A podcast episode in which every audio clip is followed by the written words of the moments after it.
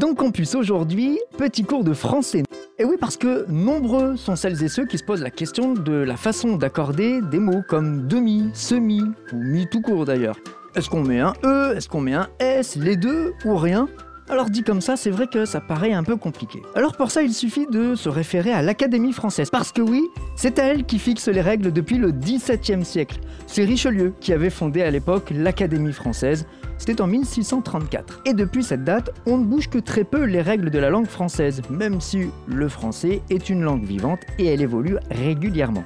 Alors revenons à nos mi, demi et semi. Pour eux, la règle n'a pas changé depuis des siècles. Demi devant un nom ou un objectif ne s'accorde pas. Reims peut se qualifier pour une demi-finale ou bien marquer à la demi-heure de jeu, il n'y aura jamais de E à demi. Tout simplement parce que dans ce cas-là, il est utilisé comme un préfixe et il se colle tout simplement au nom qui lui succède avec un trait d'union. Vous saurez désormais qu'une frappe de demi-volée ne prend de E qu'à voler et que si vous êtes libre de demi-journée, seule la journée s'accorde au pluriel.